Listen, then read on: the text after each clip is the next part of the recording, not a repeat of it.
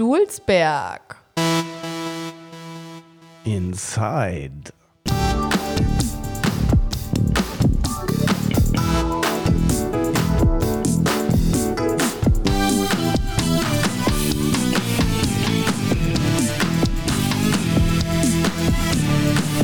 Ja, hallo, liebe Leute. Heute hier aus dem Grünzug. Äh, nein, Nein. nicht aus dem Grünzug, leider. Und leider.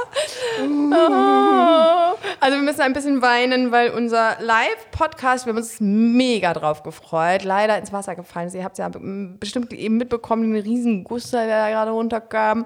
Und selbst wenn es jetzt trocken bleiben sollte, ist der ganze Boden im Grünzug ist aufgeweicht und steht unter Wasser.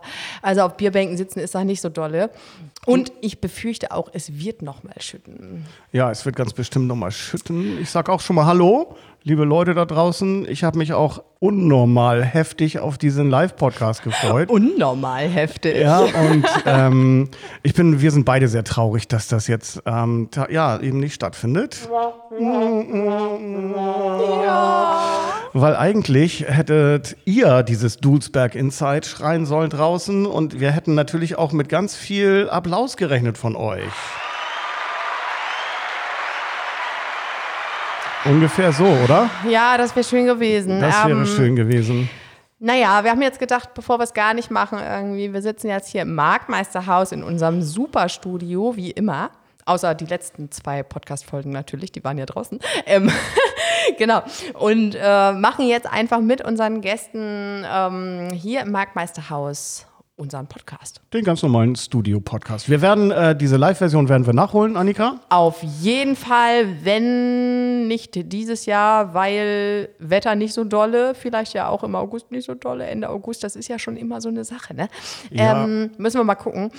Aber sonst haben wir das auf jeden Fall im Petto. Diese Veranstaltung wird irgendwann stattfinden. Ja, auf jeden Fall. Okay, worum geht's heute? Ach nee, heute geht's erstmal am Anfang wie immer um einen kurzen Rückblick von der letzten Folge. Damit fangen wir immer an, oder? Ich fand es super cool mit dem Elektro-Lastenfahrrad, mit dem portablen Podcast-Studio unterwegs zu sein. Den Podcast aus der Kiste. Podcast aus der Kiste und die Leute äh, draußen auf der Straße äh, zu interviewen.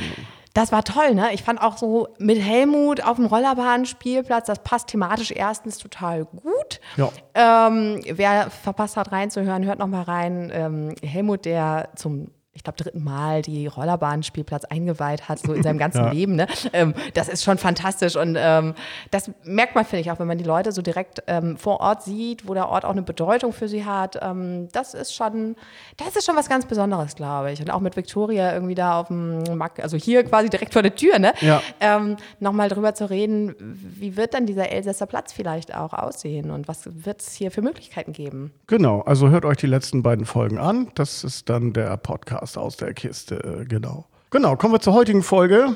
Unsere heutige Folge hat das Thema Kunst und Kultur vom Dulsberg. Ganz genau, so ist es. Und ähm, ja, auf dem Dulsberg geht ja schon von Haus aus irgendwie relativ viel. Ähm, wir machen natürlich ganz viel hier als Kulturkoordinationsstelle, BetreiberInnen vom Kulturhof Dulsberg, von hier vom Marktmeisterhaus. Und vom Lesehaus. Und vom Lesehaus äh, Dulsberg und von der Pop-Up-Kneipe, da sind wir auch mit im Klüngel unterwegs. Genau, da machen wir schon ganz viel. Ähm, Ich verweise jetzt einfach, um das abzukürzen, auf unsere zweite Podcast-Folge. Da reden wir nämlich ähm, ein bisschen lange darüber. Ja, was wir dann so alles machen. Ne? Aber wir sind ja natürlich nicht die Einzigen, die äh, Kulturarbeit machen oder äh, hier in Dulsberg. Da gibt es ganz viele verschiedene Organisatoren, kleine Initiativen, die sich um bunte Kultur in Dulsberg bemühen und sich darum kümmern. Und da schauen wir heute drauf. Genau, und wir haben nicht nur Leute, die irgendwie Kultur organisieren, die sich ehrenamtlich viel engagieren, um hier was möglich zu machen. Wir haben auch einige KünstlerInnen ähm, hier auf dem Dulsberg präsent. Ich sage nur mal ähm, Jamja zum Beispiel, der jetzt ähm, häufiger auch bei der Pop-Up-Kneipe zum Beispiel schon dabei, dabei war, ein Dulsberger Hip-Hopper, kann man so sagen. Ja. Ähm, genau. Und wir haben noch jemanden auf dem Dulsberg. Ja, der, beziehungsweise die, ähm, sollte eigentlich auch bei unserem Live-Podcast entweder dabei sein oder natürlich ähm, am Telefon sein. Das ist nämlich Zoe Wees, Leute. Kennt ihr Zoe Wees ganz bestimmt? Wer Zoe Wees nicht kennt, geht mal auf YouTube und googelt das. Äh, die startet gerade richtig durch, ist Sängerin, Musikerin hier aus Dulsberg hat ein, mittlerweile einen ziemlichen Vertrag mit einer ziemlich berühmten, großen Schallplattenfirma in Amerika Uh. und ist halt in Amerika, äh, ich weiß gar nicht, im Moment soll sie in London sein, demnächst laut Management in Amerika und die hat halt sehr wenig Zeit.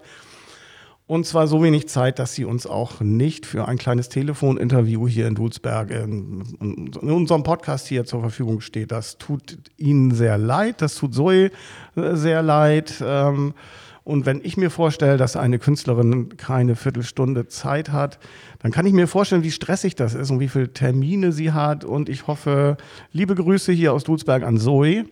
Ähm, wir hoffen, dass das Musikbusiness dich nicht auffrisst, Zoe. Pass auf. Genau, pass auf dich auf und ähm, guck, wo du bleibst, sozusagen. Ne? Genau. Und vielleicht schaffen wir es ja ein anderes Mal. Ja, das wäre super. Vielleicht auch dann nächstes Jahr zum Live-Podcast. Vielleicht machen wir dann. Na, mal gucken. Ja, klingt doch ganz fantastisch. So, Genau, heute haben wir einiges vor. Wir haben einiges auf dem Zettel. ich würde sagen, wir fangen gleich an mit unserem ersten Gast. Ja, und hier ist auch schon unsere Ingrid Franke, unser erster Gast heute. Ähm, sehr, sehr aktiv hier in Dulsberg, was kulturelle Aktivitäten angeht. Da kommen wir gleich dazu. Erstmal, hallo Ingrid. Hallo.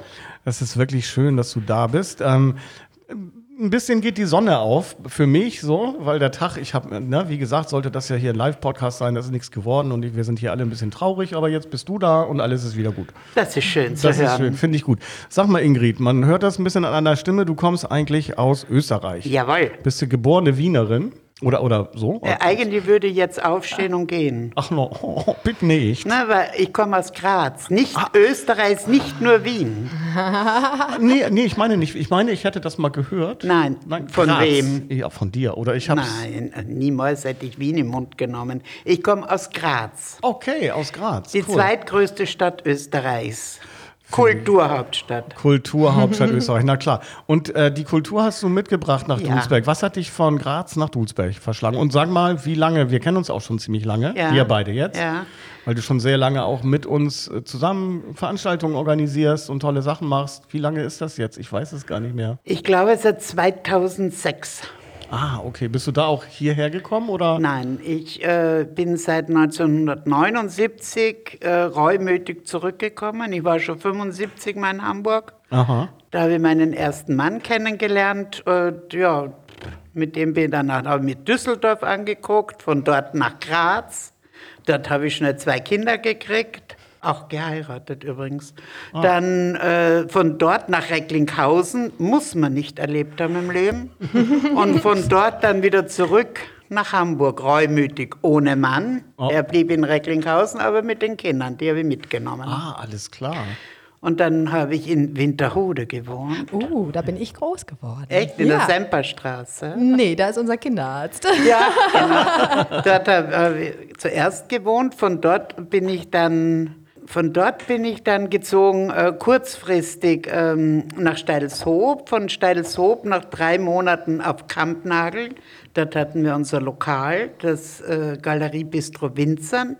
Und von dort aus bin ich dann Dulsberger geworden, bin ich am Tonnenstieg und von dort aus dann hierher am Eulenkamp. Und ich möchte hier nie wieder weg.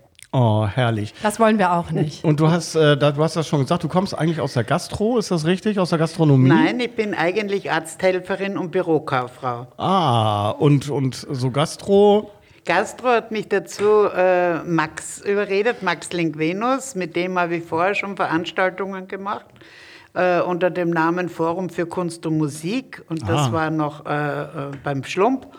Und dann haben wir angefangen, also kurz Gastro zu machen mit einer Galerie zusammen. Ah. Beides zusammen, das war im Aufkampnagel.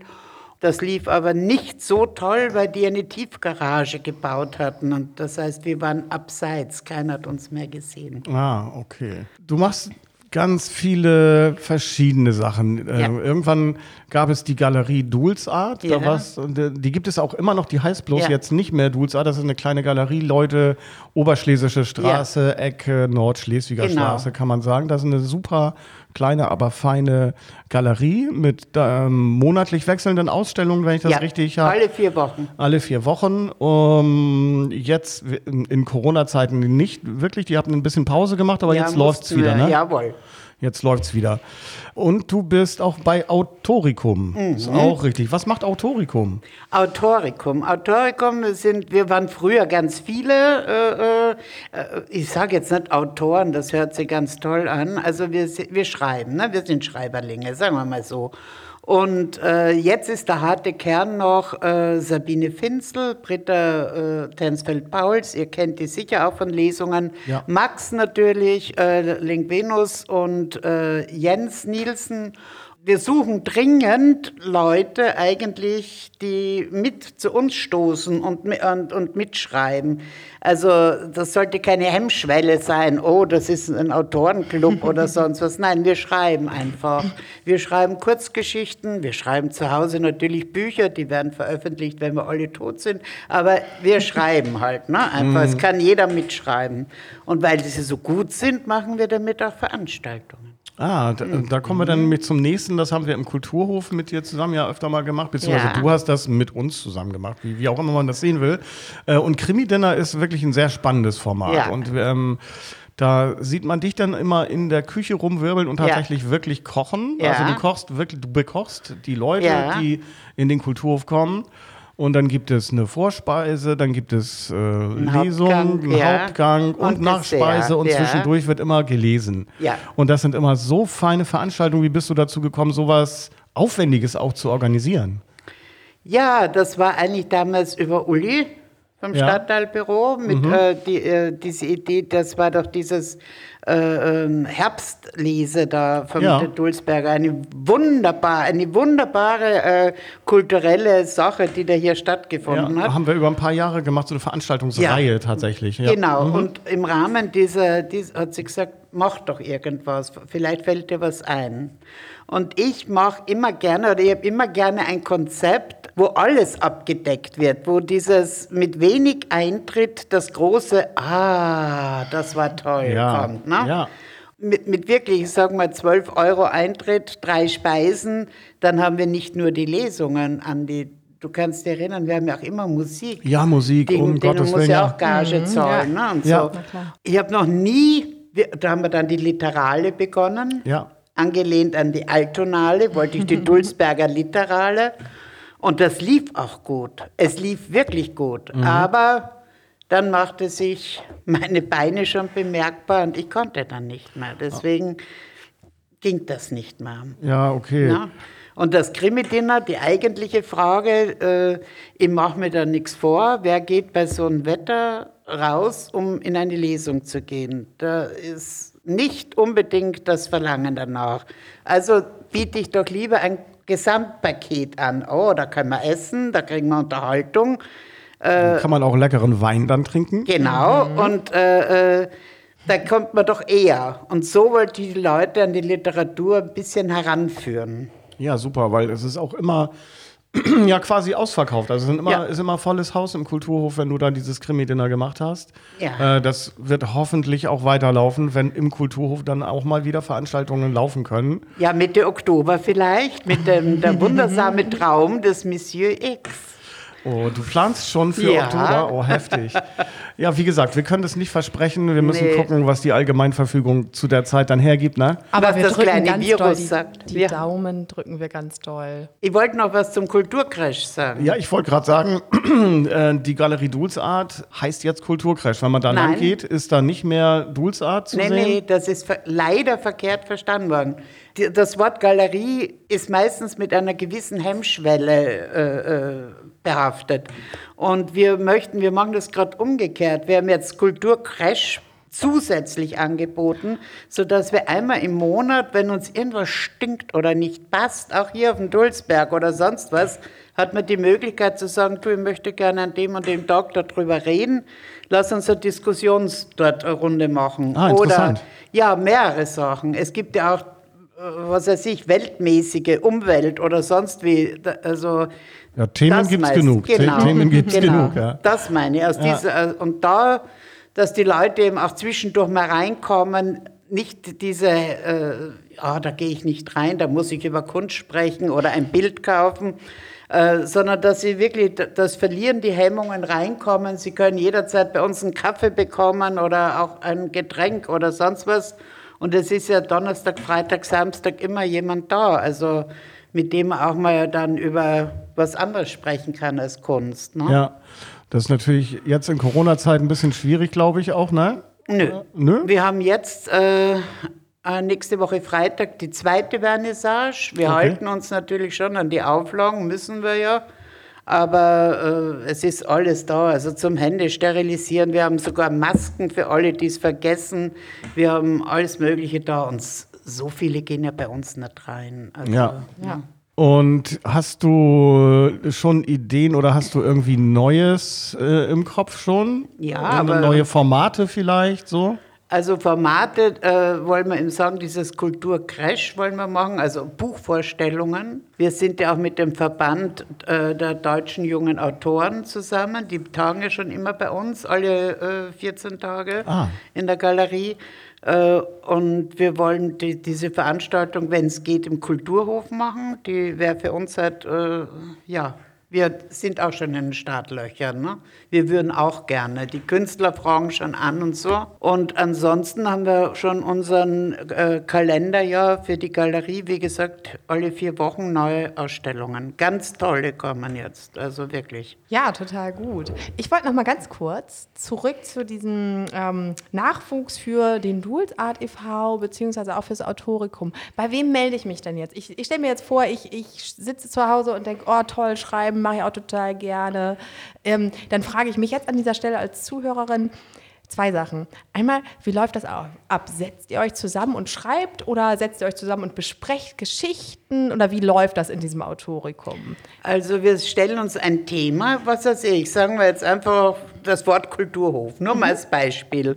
Und jeder von uns schreibt dann darüber eine Kurzgeschichte. Und man möchte nicht glauben, jeder schreibt anders.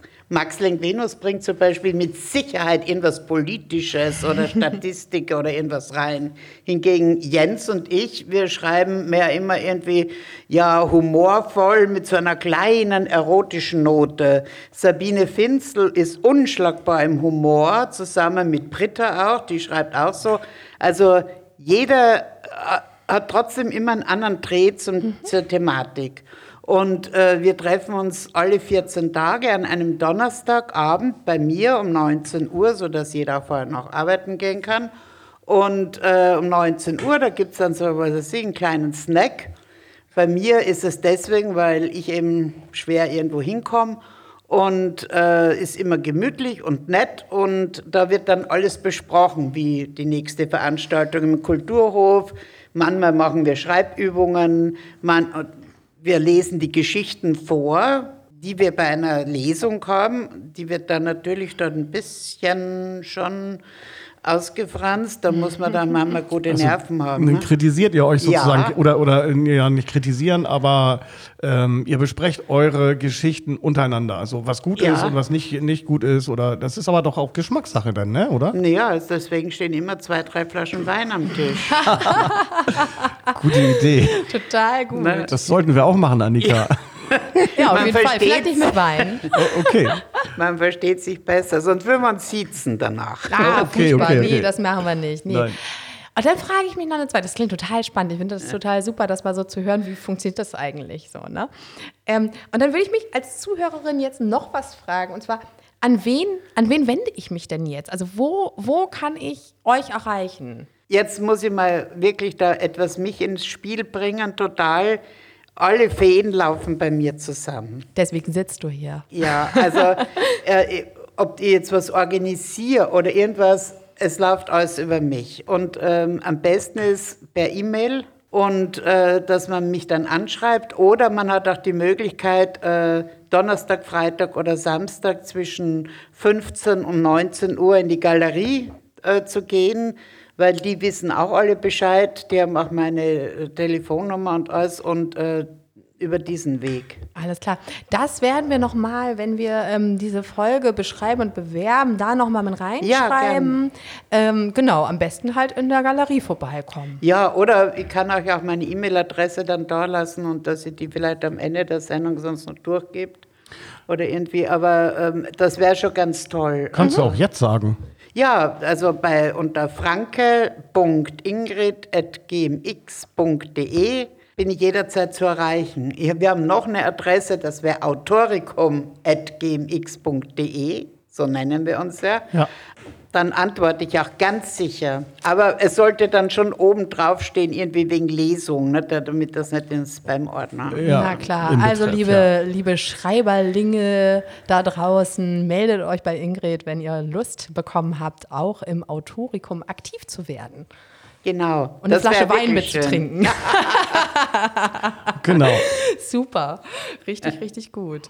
Ich glaube, also, ich glaube, das war's auch äh, von unserer Seite. Also, hast du noch irgendwie einen Tipp für die, für die Leute hier in Dulsberg? Ich würde einfach sagen, man soll niemals sagen, es interessiert mich nicht, sondern man soll bei allem immer mal versuchen, einfach äh, sich das anzusehen oder anzuhören. Es gibt so viele Möglichkeiten, sich mit, äh, mit Kultur zu befassen. Vor allem, ich sage, redet die Leute auch an, die sonst gar nichts um die Ohren haben. Wir haben immer irgendetwas zu tun und wir freuen uns immer, wenn jemand mit uns was mitmacht. Da meine ich jetzt keine Hiwi-Jobs oder so, sondern wirklich kulturelle Sachen und, und äh, es ist schön, wenn neue Gesichter kommen und wir freuen uns alle darüber. Super, das ist, ein, das ist auch ein schönes Schlusswort, Ingrid. Vielen, vielen lieben Dank. Bitte. Es ist wirklich so, ähm, dass die Sonne ein bisschen aufgeht, ähm, jetzt wo du hier sitzt. Ich bin gar nicht mehr so traurig, sondern freue mich eigentlich schon so ein bisschen auf die nächste Veranstaltung im Kulturhof, die wir zusammen ganz, ganz sicher machen werden. Also, vielen lieben Dank für deine Zeit Gerne. Und Ja, vielen Dank. Äh, äh, mir geht's genauso. Oh. Ich finde es wundervoll. Genau. genau. Und äh, ja, dann sagen wir Tschüss. Tschüss. Tschüss.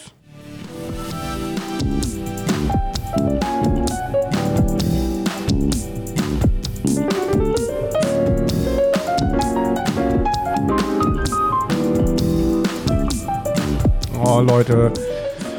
Heute, Leute, Ingrid Franke, wirklich eine Adresse, ein wirkliches Unikum und ich habe sehr, sehr großen Respekt vor Ingrid. Sie lässt sich echt von nichts unterkriegen und ist so eine Frohnatur, schafft es sogar mich heute wieder nicht mehr so ganz so traurig erscheinen zu lassen, wie ich vorhin noch war. Das ist, finde ich, der Hammer. Also wir würden sagen Wahnsinn. Wahnsinn, ja, auf jeden Fall. Ich weiß noch, als ich im, im, im Mai letztes Jahr, äh, da habe ich ja hier angefangen, ne? Mhm. Und Ingrid war auch eine von denen, mit denen ich so das erste Mal telefoniert habe. Es ging ja nichts im Mai. Da Ja. war ja da Corona und nix und Tüdelü. Und dann haben wir telefoniert und total gleich irgendwie so ein bisschen Draht und es war total nett einfach. Ja. Und ich freue mich auch, dass sie heute hier war. Ja, Leute, und dann kommen wir auch schon zu unserem nächsten Gast. Das wird ein Telefongast sein. Das hatten wir ja in der ersten Folge schon einmal. Und äh, ich fand das wirklich cool, mit den Leuten hier im Podcast mal zu telefonieren. Das ist nämlich kein anderer als Özgür Yildirim, liebe Leute. Ähm, hat äh, Erfolge als Autor und Regisseur schon gefeiert, mit Sido und Fatih Akin gearbeitet und hat hier von Dulsberg eine relativ solide Karriere hingelegt. Macht gerade ähm, oder ist gerade zu den Dreharbeiten von einer neuen Serie. Darüber werden wir gleich mit ihm sprechen, mit dem lieben Özgür. Und den rufen wir jetzt mal an, mal schauen, wo wir ihn erreichen. Puh, das ist immer aufregend, oder? Ja. So hört sich's besser an. Jetzt höre ich dich. Hallo Andi. Jetzt höre ich dich. Hallo Özgür. Hi. Hi, schön, dass du dir Zeit genommen hast. Vielen lieben Dank dafür. Weil wir, ähm, du bist ja sicherlich ganz schwer beschäftigt gerade, oder? Äh, ja, beschäftigt bin ich tatsächlich, kann ich nicht klagen, ja, das stimmt. Aber auch immer wieder schön, äh, mal kurz den Kopf wieder aus der ganzen äh, Arbeit mal rauszustecken, weißt du, oder raus, rauszuholen. ja, okay. Und mal wieder mit Dulsberg zu telefonieren, ne? Ja, ja, total. Wo genau, wo genau seid ihr eigentlich in Dulsberg gerade? Wir sind hier, also eigentlich sollten wir ja live äh, mit Publikum senden, aber hier, ich weiß nicht, du bist ja nicht in Hamburg, ne? Wo erreichen wir dich gerade? Äh, Ich bin leicht außerhalb von Hamburg, ja, genau. Also ganz in der Nähe eigentlich, äh, Richtung Lübeck. Ah, okay, aber dann ist Ja. bei euch auch Regen, ne? Ja, total, den ganzen Tag schon. Ja, und wir haben halt alles aufgebaut gehabt und so. Und heute Mittag haben wir entschieden, dass wir es lieber nicht draußen machen, äh, weil das wäre uns alles weggeflogen und um die Ohren geflogen. Ja. Deswegen sind wir in unserem Podcast-Studio. Kennst du den alten Marktplatz in Dulsberg? Äh, Das ist- bestimmt. Das ist, der El das ist der Elsässer Platz, da steht so ein kleines Marktmeisterhaus drauf, wo früher der Marktmeister und die Marktbeschicker auf Klo gehen konnten. Und das ist jetzt ein großer Parkplatz. Ich weiß nicht, ob Okay. du das kennst. Apropos wir, ich sage jetzt auch mal ganz kurz Hallo. Äh, hier ist Hi. Annika, auch von Dulzberg Inside. Moin, grüß dich. Oh, Ah, ja, Nika, haben, hallo. haben wir ganz vergessen, sorry. Das macht ja überhaupt nichts, schnackt ruhig. Ja, weil ich bin, auch, ich bin natürlich auch ein bisschen aufgeregt immer, äh, gerade auch mit Leuten zu sprechen. Ich meine, wir haben ganz kurz ja gesprochen, aber das ist dann ja eher nicht so viel. Bist du denn ab und zu noch in Dulsberg oder bist du gar nicht mehr hier? Äh, doch, doch, ab und zu bin ich da. Meine Eltern leben ja noch in Dulsberg, deswegen bin ich ab und zu mal da.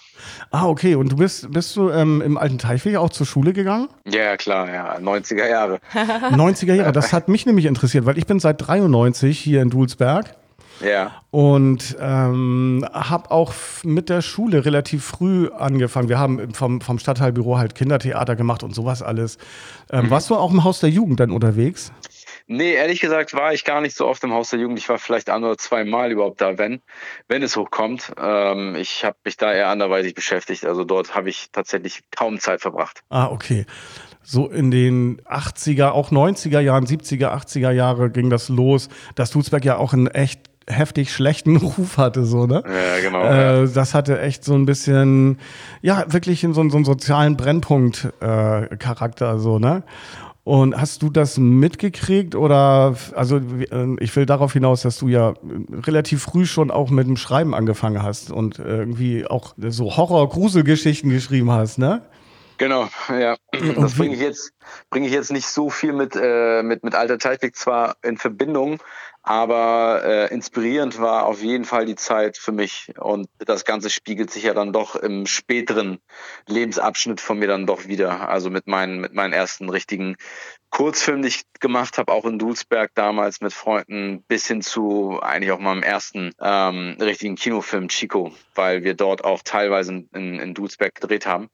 Ja. Ähm, und vieles an, an Erfahrungen und an Erlebnissen und an Erzählungen und an Figuren und so weiter mit eigentlich so hineingeflossen ist in den ersten Film. So, so könnte man das sagen. Deshalb auf deine Frage, die du vorhin gestellt hast, zurückzukommen. Ja, ich habe auf jeden Fall ähm, viel davon mitbekommen und nicht nur viel mitbekommen, sondern ich war auch halt, auch wenn ich selber zwar nie wirklich ähm, mitgemacht habe oder auch nie wirklich in diesen Kreisen, sage ich jetzt mal, aktiv war, Mhm. äh, kannte man sich ja schon halt, ne? so aus dem Bezirk und man kannte die Leute, man kannte die Geschichten, teilweise die Mythen Ja. äh, über die über die äh, äh, Jungs dort und das Ganze, ja, das Ganze prägt dann einen doch irgendwie schon als als Filmemacher. Ja, ja, natürlich, ist doch klar. Ähm, heutzutage ist es so, es gibt zum Beispiel jetzt in der Schule Alter Teichweg gibt es so Kulturagenten, die die Schüler an die Kultur ranführen, mit den Schülern Kulturprojekte machen und sie in, in solchen Sachen ähm, sehr unterstützen. Das gab es damals irgendwie noch nicht, ne? nee, nee, auf keinen Fall.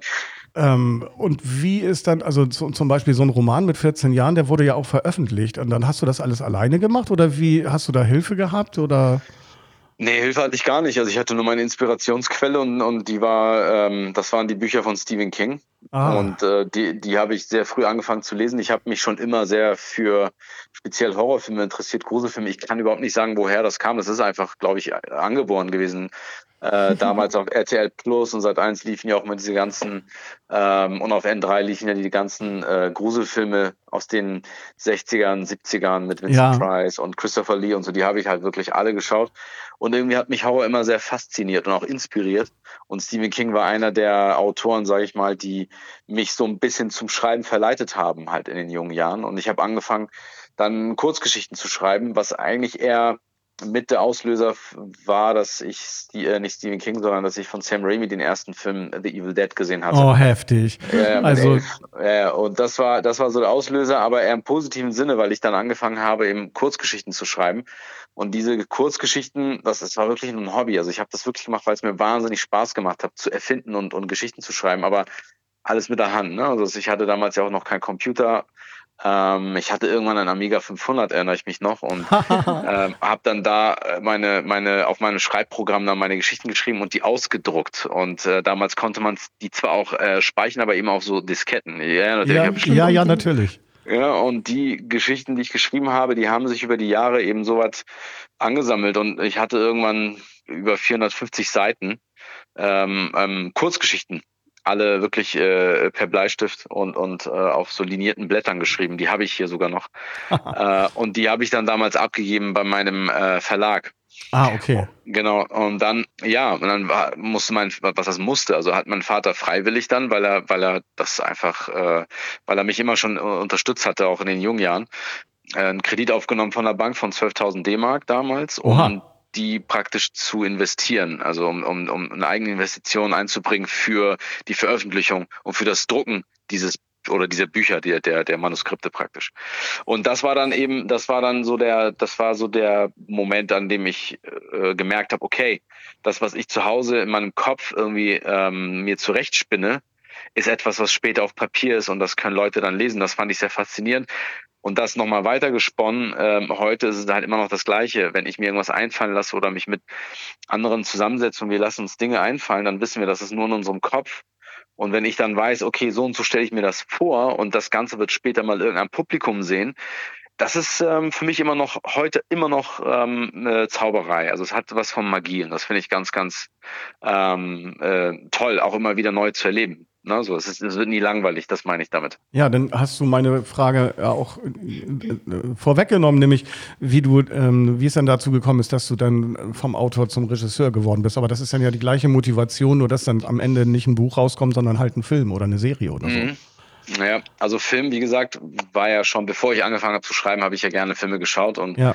Ich ähm, übrigens auch, also wie du sagst, Evil Dead, also hier im Marktmeisterhaus, wir wollten, äh, Annika, Ja. äh, eine Horror, äh, Splatter Night of Horror machen hier, so wirklich Ja. mit, mit diesen alten, wie du sagst, Evil Dead 1, Ja. 2, 3 und so. Ähm, aber das hat dann wegen Corona natürlich auch nicht geklappt. so, Ja, ne? leider. Aber, aber meine Vorliebe ist das auch. Auch Stephen King habe ich äh, gelesen Ja. und also da sind wir nicht weit voneinander entfernt. Ja. Ähm, apropos, ähm, wie ist das? Also du bist jetzt äh, die neue, die neue Serie sozusagen, die du jetzt gemacht hast. Die erste Staffel vom Para ist ja jetzt schon raus. ja. Und es ist auch, ähm, ähm, ja, es ist jetzt nicht wirklich eine Fortsetzung von vier Blogs, ähm, aber es ist so, so an, angelehnt daran. So, ne? Es ist auch wieder Berlin, es ist, glaube ich, aber ein anderer Stadtteil, aber das ist wieder auch so ein, für mich so ein bisschen auch eine Milieustudie oder wie würdest du das nennen? Nee, ähm, würde ich, würde ich gar nicht als Milieustudie bezeichnen. Ich weiß nicht, hast du überhaupt irgendeine Folge gesehen von dem oder kennst du nur den Trailer? Ja, ich kann, kann, kann den Trailer leider nur. Ja, okay, ja, weil der, ja, es ist halt, wie es immer ist, ne? Trailer ähm, vermitteln ja manchmal dann doch eher etwas anderes oder ein anderes Gefühl von dem, was es eigentlich sein soll. Ah, okay. Also es hat definitiv, also es ist definitiv eine neue Geschichte. Es ist eine eigenständige Geschichte, die für sich steht. Man muss auch dazu sagen, ähm, der ursprüngliche Gedanke war, eine Art Spin-off zu machen und daher waren auch in den ursprünglichen ähm, ähm, Outlines, die wir dann recht früh hatten, auch viel mehr Figuren aus dem vier Blocks-Universum mit eingebunden in dieser Mm, Geschichte, die wir genau. nach und nach immer mehr doch rausgeholt haben, weil wir gemerkt haben, die nehmen einfach diesen vier Protagonistinnen, die wir eigentlich eher im Fokus haben wollen, dann doch den Raum. Weshalb wir uns entschl entschlossen haben dafür, dass wir dann doch sehr viel mehr rausgenommen haben, als, als wir ursprünglich mal gedacht haben. Es gibt eine, es gibt eine ähm, äh, Berührung mit der Welt so und da gibt es eben ein paar Figuren. Es ist auch so ein bisschen aller Easter Eggs gemacht, dass wir da immer wieder mal Leute, die, ich sage jetzt mal, völlig auch äh, eigenständige Figuren sind. Also die müssen gar nicht zwang, man, man muss gar nicht zwangsläufig vier Blocks kennen, um diese Serie zu gucken. Also überhaupt nicht.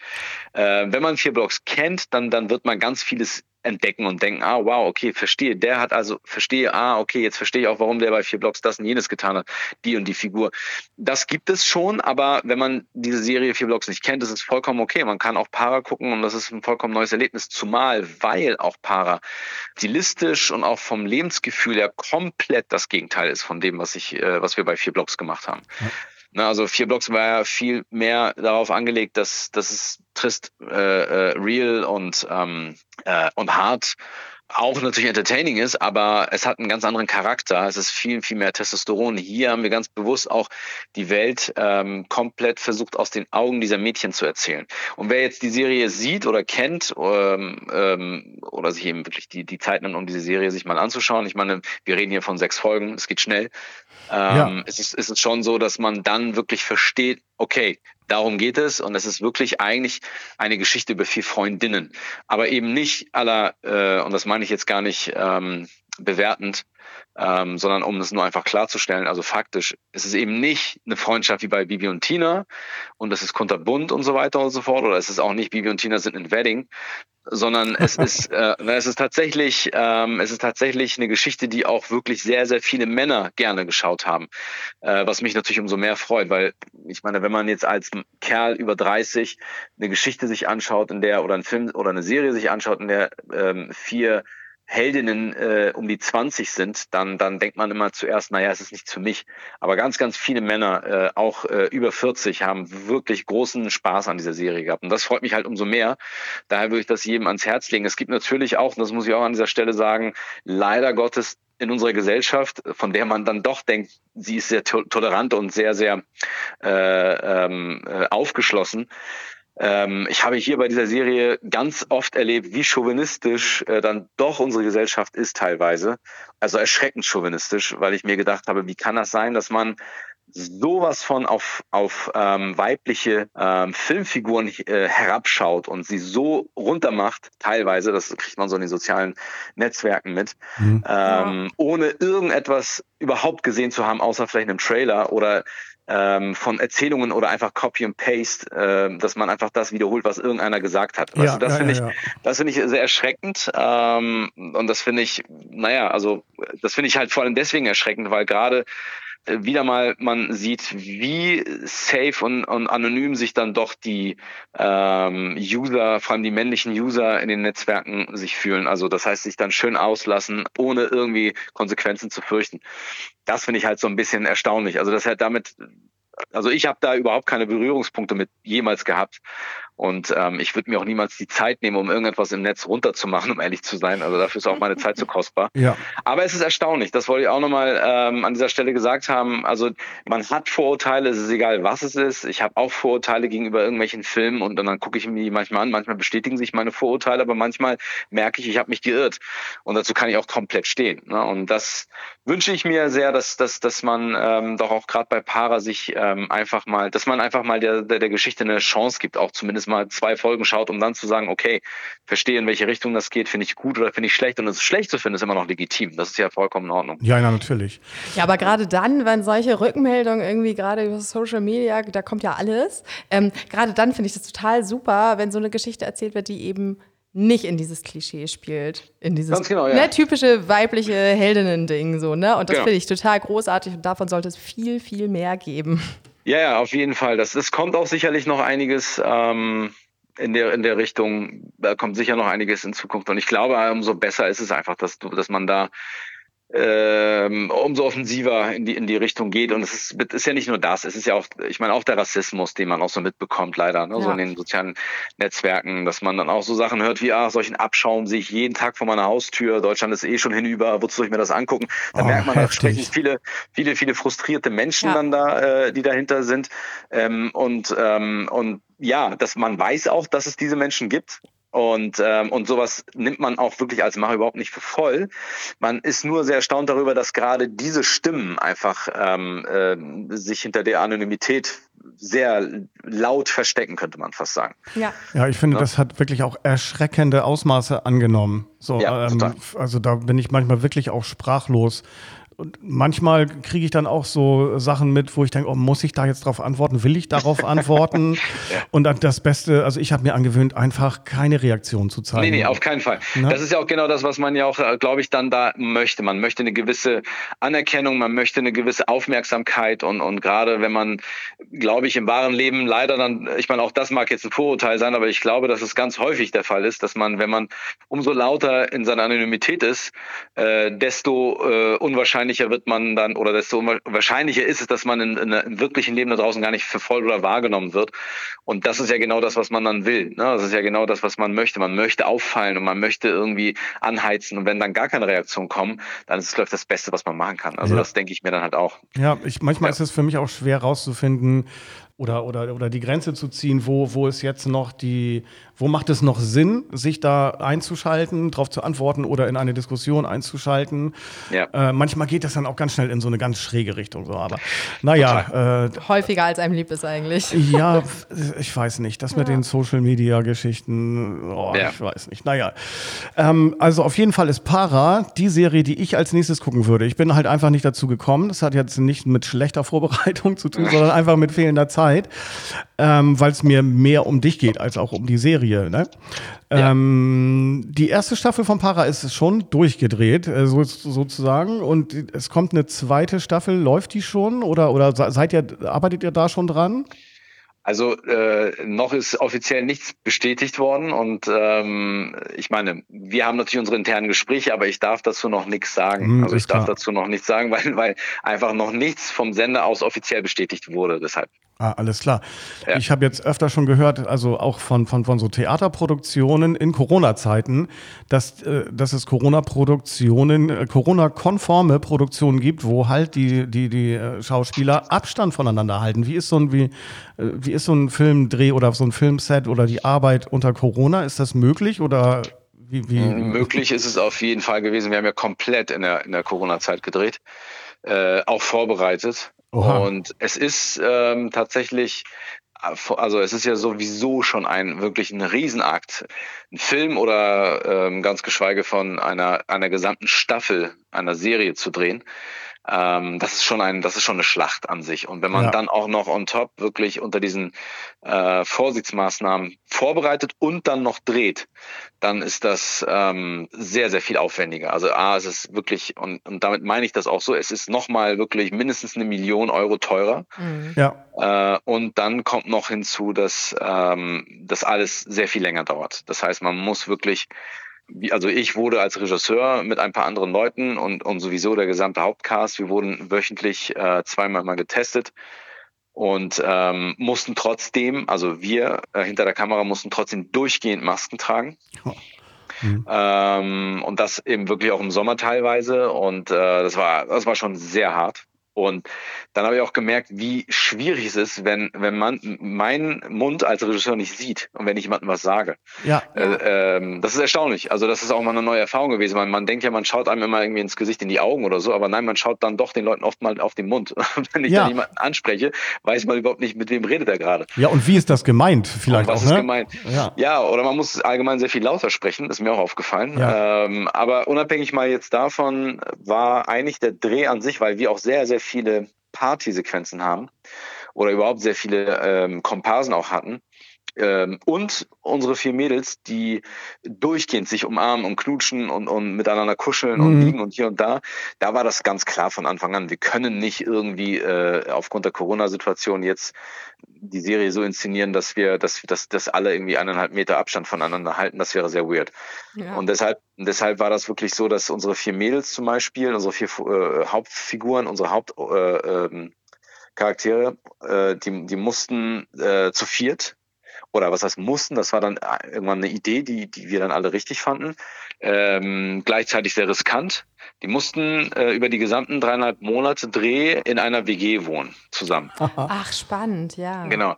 Ja, äh, das hat die aber auch, muss man dazu sagen, weil die alle sich vorher nicht kannten, äh, total zusammengeschweißt. Und ich dachte mal, hm, vier Mädels miteinander, das kann schon schwierig werden. Ja.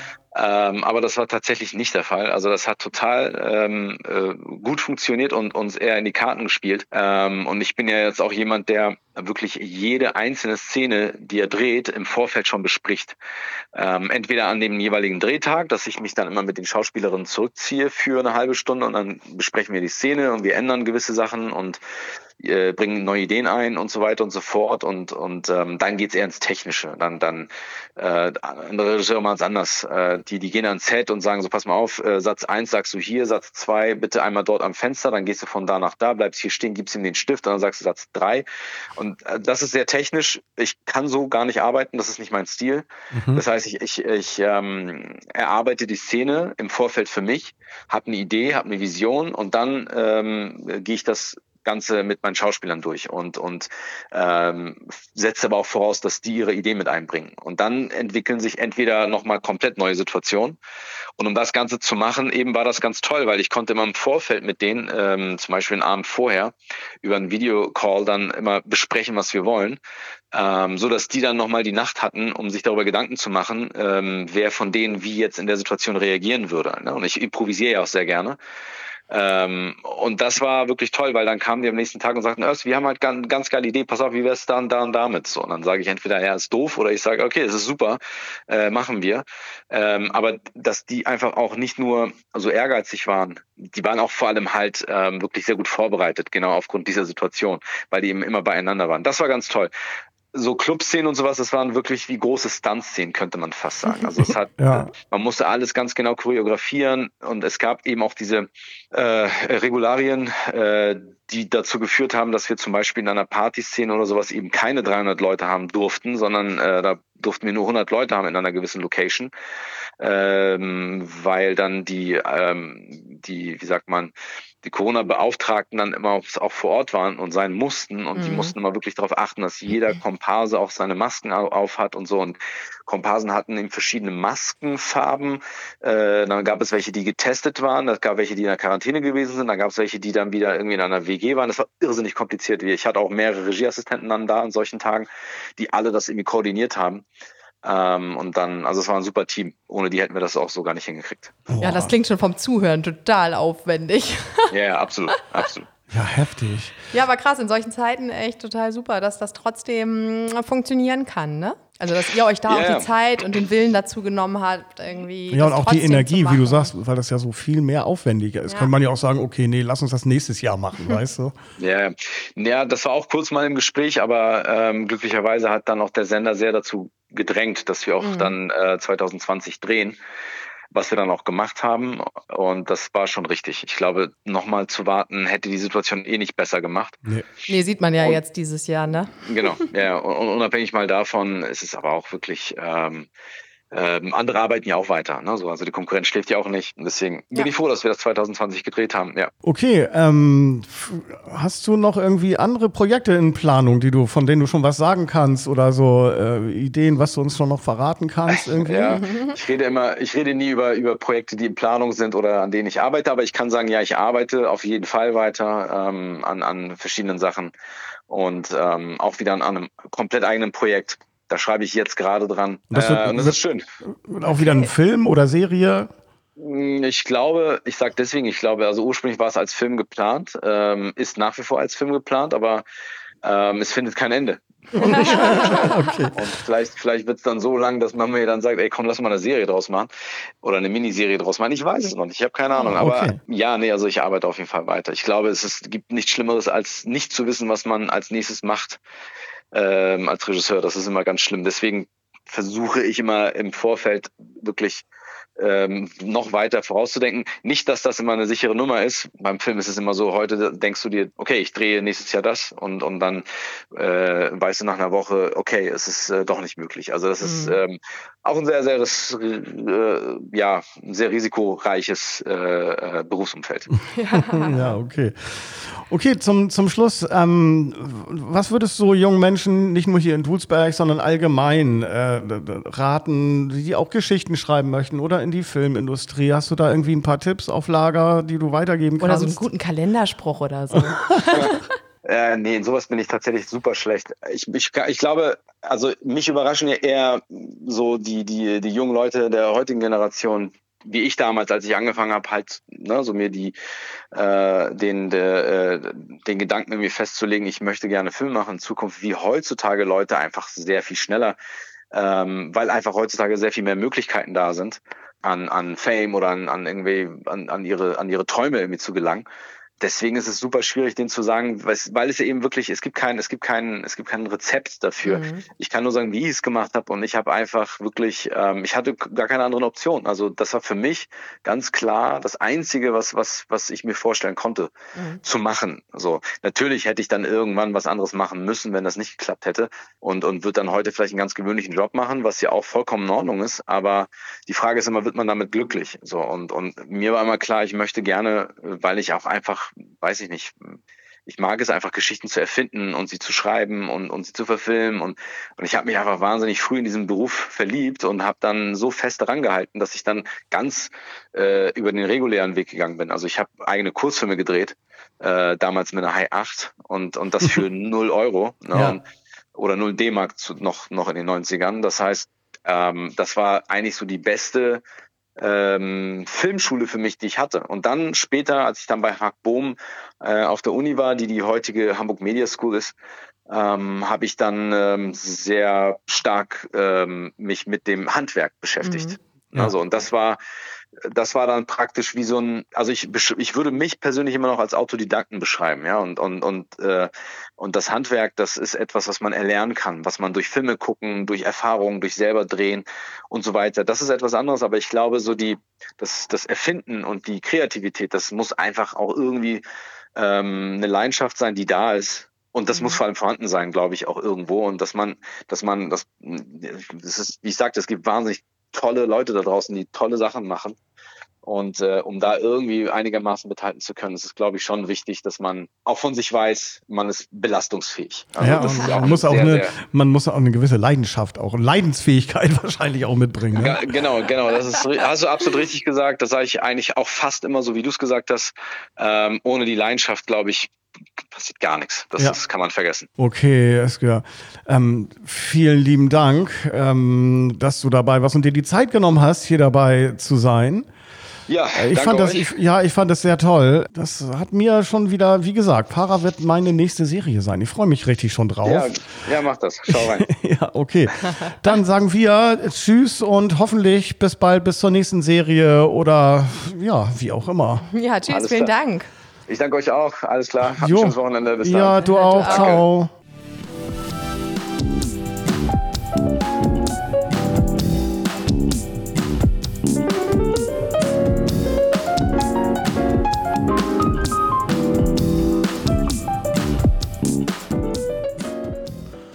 Ja, heftig, Özge, ne? Äh, krass, total. Äh, ja, spannend total, was der alles gemacht hat, ne? Ja. Und wieder dazu einfach mal so eben, also was mich besonders beeindruckt hat, ist ja auch sein Vater, schön groß hier an den Vater von Özge Yildirim, ähm, einfach mal 12.000 D-Mark.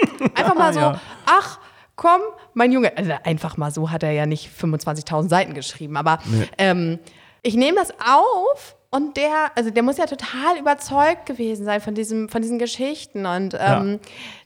Für meinen 14-jährigen Jungen nehme ich jetzt 12.000 äh, D-Mark Schulden auf, letzten Endes, und schmeiße es da mal rein. Ne? Also ja. Also, es wird ja auch nicht so eine einfach mal eben hopp-die-pop ähm, Entscheidung gewesen sein, aber total beeindruckend. Ja, ich kann mir auch gut vorstellen, also, so wie ich ihn jetzt gehört habe, ist er auch wirklich mit sehr, sehr viel Leidenschaft und ja. Energie und so dabei.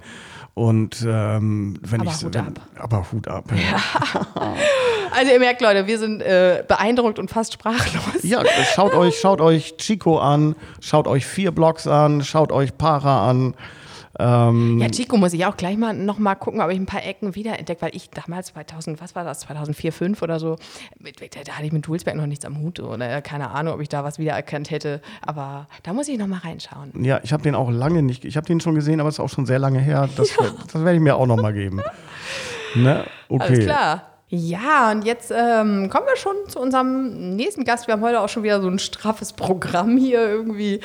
Ja, Einleitung. Also wir, wir haben uns ja auf diesen Podcast äh, vorbereitet natürlich und haben recherchiert, weil wir kennen natürlich einiges vom Dulsberg. Wir haben mit Ingrid zum Beispiel, haben wir ja erwähnt vorhin, dass wir mit der schon, also Andi vor allem irgendwie seit ich sage nicht 100 Jahre, aber seit 15 Jahren oder was, irgendwie ja. schon Veranstaltungen macht und da wissen wir schon einiges. Und wir haben aber mal geguckt, was, was geht denn sonst so auf dem Dudesberg, was vielleicht gar nicht so auf unserem Radar ist. Und da sind wir auf das Drinbleib-Monster gestoßen. Und was es damit so auf sich hat, was das eigentlich ist, das erzählt uns jetzt Sophia M. Fildius. Die ist Autorin und Illustratorin und wohnt auf dem Dulsberg. Hallo ja. Sophia. Hallo Sophia. Hallo. Super schön, dass du da bist. Vielen Dank, dass du Zeit für uns hast. Erzähl doch erstmal ein bisschen was über dich. Wie bist du so auf den Dulsberg gekommen? Was machst du hier eigentlich so im Viertel? Ähm, weil du kommst ja nicht ursprünglich vom Dulsberg, nicht? Genau, ich komme aus der Nähe von Frankfurt und habe mich hier für ein wissenschaftliches Illustrationsstudium beworben an der HW. Und der Dulsberg, der liegt ja super nah an der Uni. Und deswegen habe ich mich super gefreut, dass mein Hund und ich hier eine Wohnung gefunden haben. Ja, super. Was ist denn wissenschaftliche Illustration? Wie kann man sich denn das vorstellen? So ganz kurz, nur ganz knapp für uns Laien. Ähm, malst du dann da Pflanzen für Biologiebücher oder wie, wie stellt man sich das so vor? Das ist alles Mögliche, was irgendwas mit Information und äh, wissenschaftlichen Kontext zu tun hat. Also im Moment arbeite ich an Pinguinbildern Geil, Pinguine, cool. in Blender, also das ist dreidimensional und wie die leben, den Zyklus von der Wanderung und den äh, und die Pinguine, die wandern dann von äh, den Jungen ans Meer und die Männer und Weibchen, die wechseln sich dann ab. Genau, und das tue ich jetzt ähm, darstellen für ein Buch und für Webanwendungen. Cool, das klingt total spannend. Und auch total abwechslungsreich. Das sind Pinguine, aber auch Pflanzen könnte auch sein, ne? Oder ist das. Ein paar Algen sind drauf. Also jetzt nicht in dem speziellen Fall, sondern kriegst du dann Aufträge oder wie ist das? In einem anderen Buch zum Beispiel, wenn jetzt ein anderes Thema kommt, dann sagt jemand, ich will nicht was über Pinguine haben, sondern jetzt was über äh, Rhododendronbüsche oder so. Dann würdest du auch Pflanzen malen für so ein Biologiebuch Ja. oder so oder die Wachstum oder irgendwas. Genau, Wachstum Cool. und Jahreszeiten Ja, zum ja. Beispiel. Alles Mögliche. Richtig cool, das klingt total spannend. Ja. Aber heute wollen wir uns eigentlich gar nicht so sehr über Wissenschaft unterhalten, sondern, obwohl, naja, weiß ich gar nicht, Wissenschaft kommt da irgendwie auch drin. So ein bisschen im Themenkontext. Das Drinbleib-Monster. Was ist denn das Drinbleib-Monster eigentlich? Ja, jeder kennt doch das Drinbleib-Monster. Wir mussten es ja leider alle bei uns zu Hause begrüßen. Genau, das Drinbleib-Monster ist einfach ein Symbol für das Corona-bedingte Drinbleiben. Und das ist ein Monster, weil wir finden es natürlich alle nicht toll. Ja. Es zerrt an unseren Nerven. Für das drinbleiben müssen auch, ne?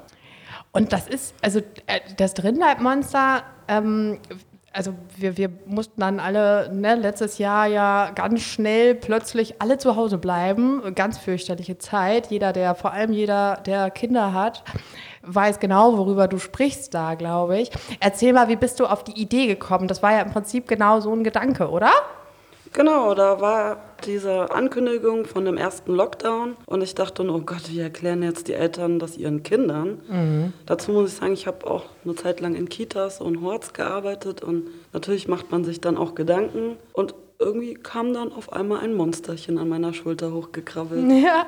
Ja, und dann hast du das, hast du eine Geschichte dazu erzählt und ähm, da du ja aus dem Kontext Illustration kommst, hast du einfach ein Buch gemalt. Genau, das war alles sehr spontan, eigentlich auch nur ganz klein für meine Bekannten und Freunde gedacht. Ja. Wurde dann aber ziemlich schnell sehr verbreitet und dann hat sich auch eine Lektorin gemeldet, sodass wir auch den Text nochmal schön überarbeiten und genau verbessern konnten. Und ähm, wie hat sich das verbreitet dann? Also das, äh, ging das über, über Social Media oder, oder über Mund-zu-Mund-Propaganda von den Eltern oder? Das war wirklich Social Media, Facebook. Genau, da wurde der Post einfach an einem Tag 10.000 Mal geteilt. Oha. Wahnsinn, ne? Andi, das wollen wir auch, oder? Ja, ja, ja. also Leute, Dulsberg Inside, ne? Ja, und dann, und dann, und dann kam, also ich finde das total beeindruckend. Ich bin also auch so ein bisschen, ja, beeindruckt einfach, dass dann, jetzt hast du hier, hast das auch ähm, liegen, dann ist da so ein Hardcover-Buch. So, also einmal, eine Sache ist ja über Social Media Bilder zu, zu, zu verbreiten, das ist schon mit ne, 10.000 Aufrufen, das ist ja schon mal eine Menge. Aber das dann wirklich deine Geschichte und deine Bilder in so einem Hardcover-Buch, in so einem richtigen Buch, ne, das kann man kaufen, also kann man bei Amazon bestellen, kannst du, ich weiß nicht, im Buchladen auch irgendwie holen.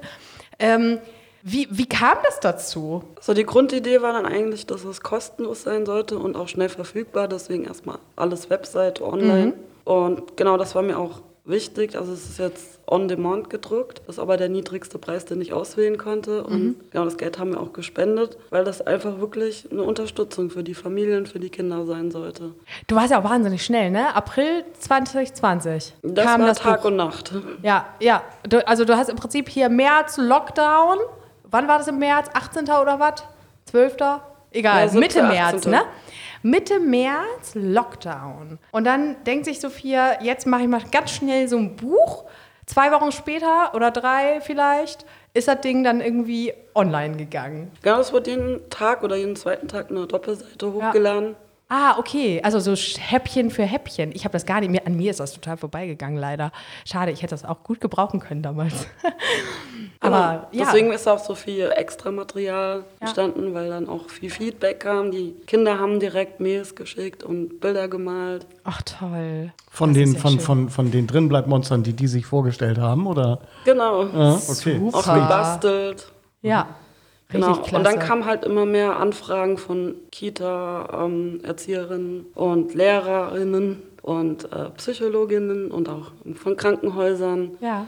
Und die wollten halt alle ein Hardcover. Und das, wir hatten zwar einen Verlag, aber das hat drei Monate gedauert. Ja. Das musste aber sofort passieren. Und dann Books on Demand, ganz kurz mal für alle, die ähm, da jetzt nicht so in diesem Kontext drin stecken. Books on Demand, das heißt, Das ist einfach ein Dienstleister, der das Buch dann halt nach Bedarf druckt Mhm. und dann auch den ganz, die ganze Abwicklung mit Logistik und Versand. ach super, das heißt, ich bestelle das Buch irgendwo und ähm, das geht an diesen Books on Demand Verein da, an den Druckverein und die drucken das dann quasi nach Bestellung. Genau. Cool.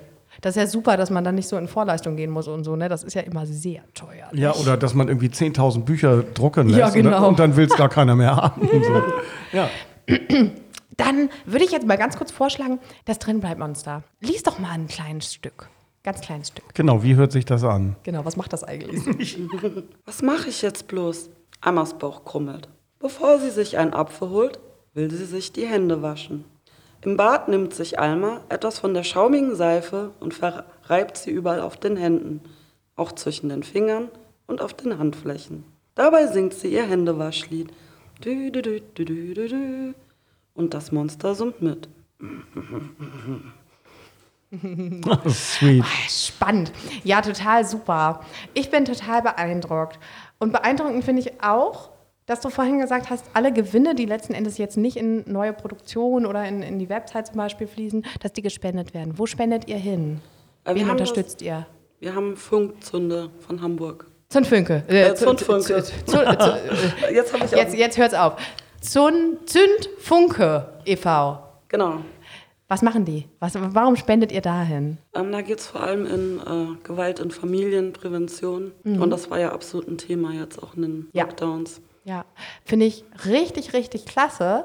Ich finde es super. Und ja, herzlichen Dank schon mal, also von mir an der Stelle dafür, weil ich das echt richtig, richtig cool finde einfach. Genau, und gab es dann so, ähm, also Resonanz gab es ja riesig viele, ähm, was du erzählt hast, ganz viele ähm, ähm, Nachfragen und Klicks auf der Seite. So zum Thema Resonanz und Rückmeldung, du hast ja schon ein bisschen erzählt, dass da so Mails von Kindern kamen und Anfragen von Kitas und Schulen. Ja, erzähl doch mal, was, was, was, was kommt denn da so? Also, die Kinder haben Bilder gemalt? Also alle Richtungen kamen, was mich besonders irgendwie so, was ich schön fand, war dann ein, ein Junge, also die Mutter hat geschrieben, dass er das immer zum Ei- Einschlafen abends liest. Süß. Und dann war eine Schulklasse, die haben dann alle sich so ein Monsterchen gebastelt und dann alle auf ihre Pulte gesetzt. Ah, klasse. Und dann ja. hat, die, hat die Lehrerin dann auch noch ganz viel Material gemacht dazu. Ja, toll, ne? was alles geht so in so einem Lockdown. Genau, wir haben, ich glaube, wir haben schon gesagt, wo man es kaufen kann, also beziehungsweise beim Online-Händler des Vertrauens. Wir werden auch klar dann nochmal ähm, den Link zu deiner Website, du hast ja eine kleine Website für das Monster, ähm, da werden wir auch nochmal den Link reinstellen. Das heißt, Leute, wenn ihr euch das Buch kaufen würdet und, oder einfach auch mal reinschauen wollt, ne, dann klickt ihr darauf, guckt euch das mal an, bestellt das Buch, ihr unterstützt echt eine gute Sache. Und wenn du jetzt nichts hast, was du noch unbedingt loswerden möchtest, denn dann sagen wir einfach vielen, vielen Dank für deine Zeit und äh, tschö mit Ö. Ja, bis nächstes Mal. Tschüss, Sophia. Tschö, tschö. Passt auch zum Drinbleib-Monster. Drin bleiben, drin bleiben, Genau, bleib dran. blöd. Aber Ja, tolle ähm, Idee, oder? Ey, wunderbar. Du, ich weiß, ne, ich habe ja auch eine kleine Tochter und ähm, also eine, das hätte es mir echt leichter gemacht, ihr den ganzen Scheiß zu erklären. Ja. So, wirklich. Also ich habe mit ihr da, die, die hat das super verstanden, alles war alles gut und so, aber ich glaube, dass das eine echt große Hilfe für einige Eltern, aber auch für ErzieherInnen in den Kitas und so gerade, ne? Die erzählen, dass jetzt halt nicht die volle Mannschaft da ist, sondern halt vielleicht nur zwei, drei Kinder in der Notbetreuung Ja. sind oder so. Total super. Okay, Leute, ähm, eigentlich hatten wir heute auch noch einen vierten Gast eingeladen.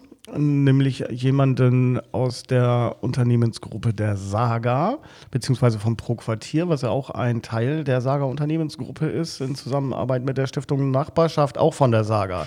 Die Saga, die Saga. Saga, Saga, Saga. Genau, da haben wir jemanden eingeladen.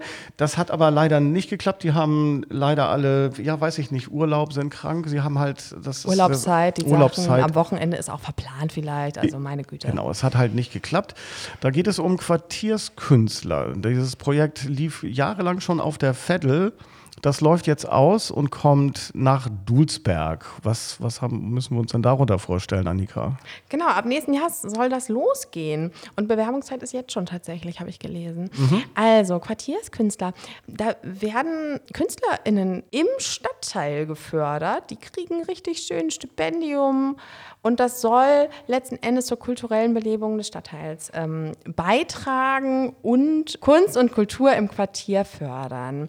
Und, ähm, Aber die müssen doch nicht, also die Künstler müssen jetzt nicht aus Dulsberg kommen, ne? Man kann sich da auch als Nicht-Dulsbergerin bewerben. Genau, aber wichtig ist für dieses Stipendium, das ist ein Arbeits Arbeitsstipendium, heißt das, dass ähm, die Kulturschaffenden hier im Quartier Präsenz haben. Also es gibt ein kleines Atelier, was von der Saga gestiftet wurde, von der Saga Nachbarschaftsstiftung.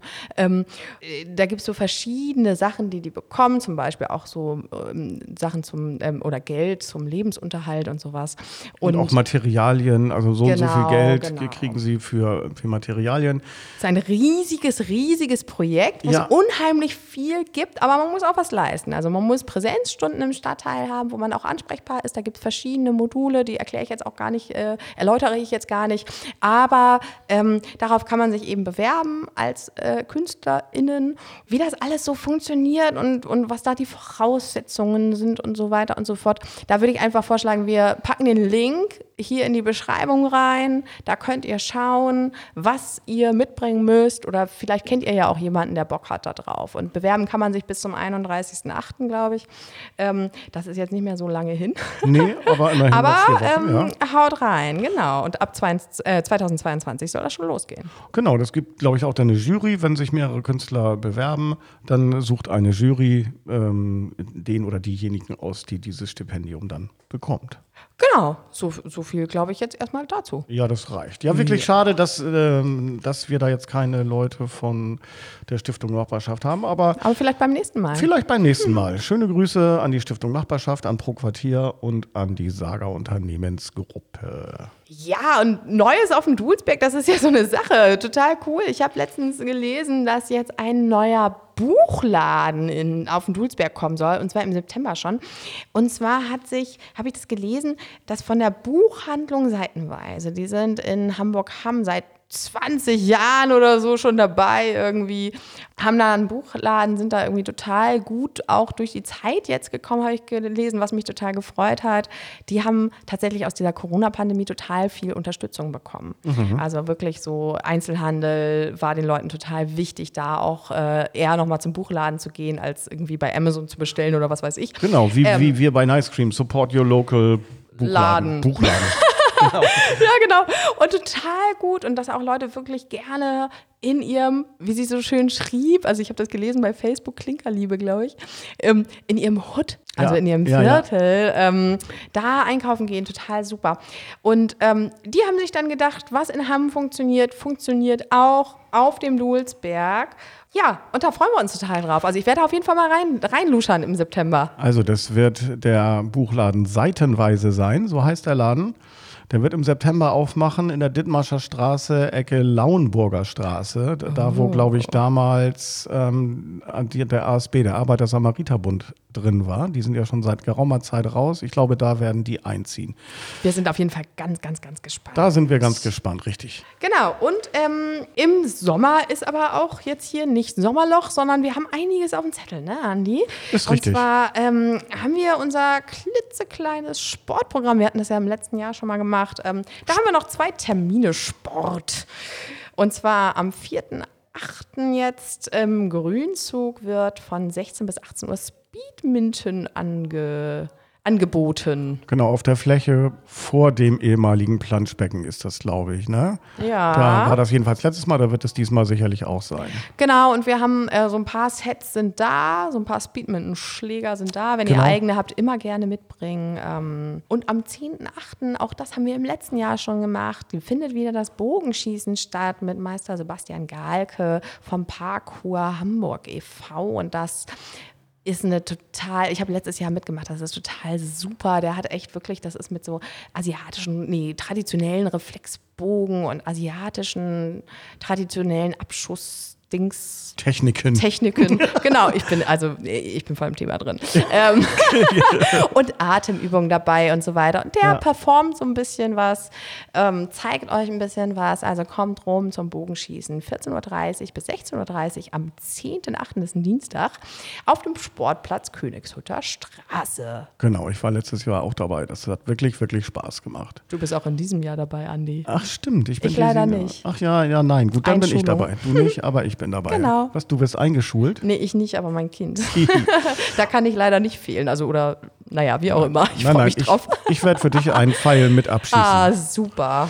Okay, ähm, wir haben ja hier ein kleines Sport- und Kulturprogramm letztes Jahr und dieses Jahr auch gemacht. Es gibt auch noch eine Veranstaltung äh, von diesem Kulturprogramm, was wir gemacht haben. Und zwar ist das am 14. August eine Jam-Session, äh, die ich eigentlich im Kulturhof mache, dreimal, viermal im Jahr, alle drei Monate, also viermal im Jahr.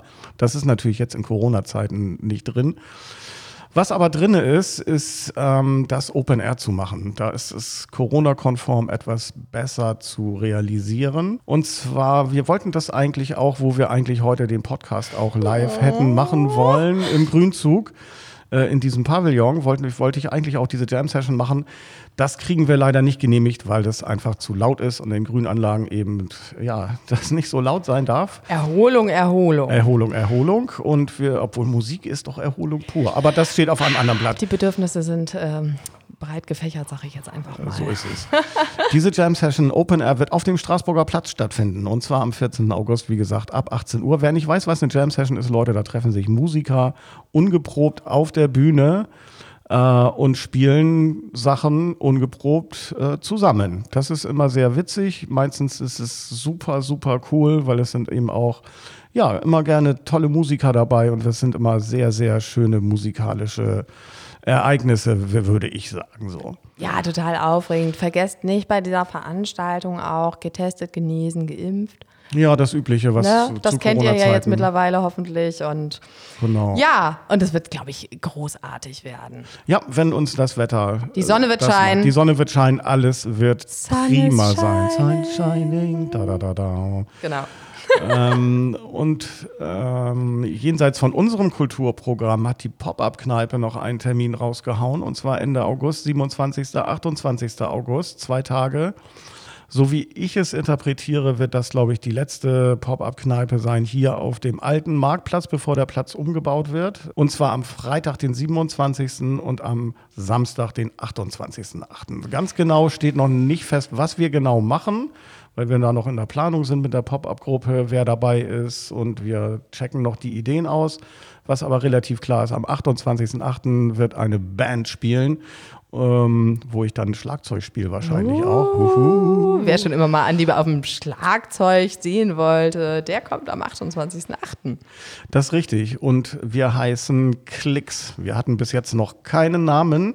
Jetzt haben wir aber unseren ersten Auftritt und dachten, wir brauchen auch einen Namen. Der steht noch nicht fest. Entweder heißen wir Klicks oder No Klicks. Fantastisch. Und was macht ihr so? Das wissen wir noch nicht. Wir covern einfach Sachen. Das hat angefangen. Wir treffen uns äh, einmal die Woche und spielen Songs nach, auf die wir alle Bock haben. Äh, trinken ein paar Bier und so und haben einen schönen Abend. Und äh, so ungefähr stelle ich mir das dann auch vor. 28. August Fantastisch. hier äh, auf dem Elsässer Platz. Ja, super, echt. Ich freue mich riesig darauf. Und auch. eine Sache haben wir noch im Petto und zwar am 28.08. auch.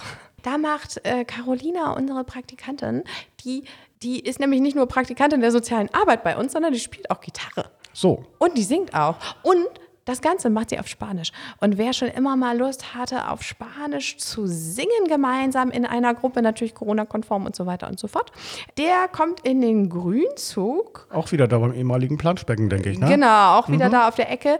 Und zwar ab 16 Uhr schwingt Carolina da die Seiten, lässt, ähm, lässt, lässt, da, lässt da einen schönen Gesang, ähm, wo alle mitmachen können. Also man kann sich das so ein bisschen wie Feierabendsingen vorstellen, halt nur auf Spanisch, nicht? Ja, und ein bisschen früher. Ich glaube, das geht ab 16 Uhr schon los. 16 Uhr habe ich gesagt. Hast du schon? Ja. Ja, Gott, ich habe. Aber das macht ja nichts. Also wer erst Spanisch singen mit Carolina um 16 Uhr machen will und dann irgendwie ab 17, 18 Uhr noch mal ein bisschen Andi an der, am Schlagzeug äh, erleben möchte, der, der hat da ein volles Programm vor Augen und es wird total super werden. Ein musikalischer Samstag. Genau, und zum Singen ganz kurz nochmal zum spanischen Singen.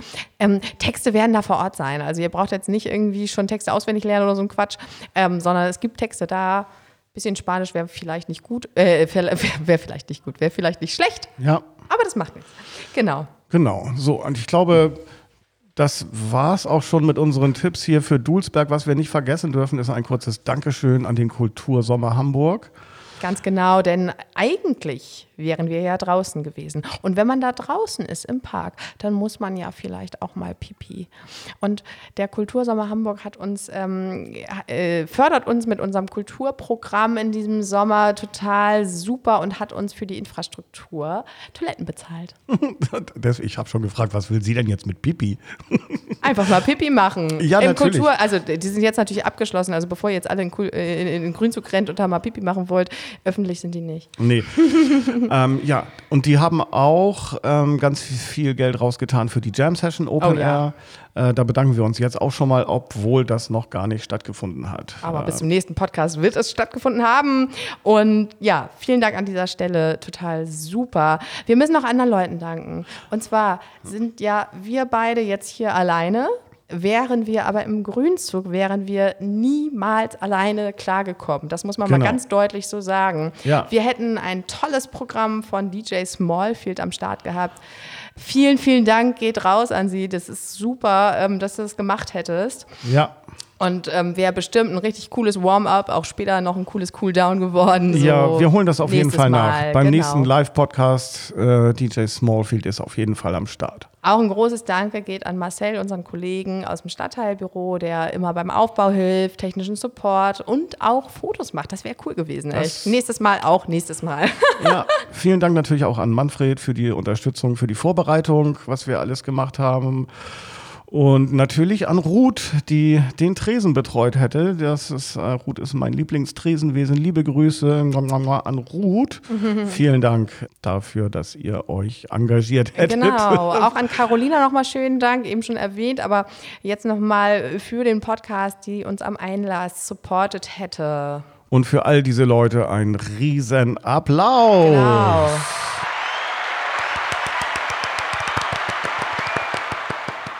Denn ohne euch geht gar nichts. So ist es. Gut. Ich glaube, jetzt haben wir so eine riesen Podcast mit drei fantastischen Gästen gehabt. Ja. Und dann bleibt uns eigentlich nur noch zu sagen, Wie immer. tschö mit Ö. Und ciao. Kakao.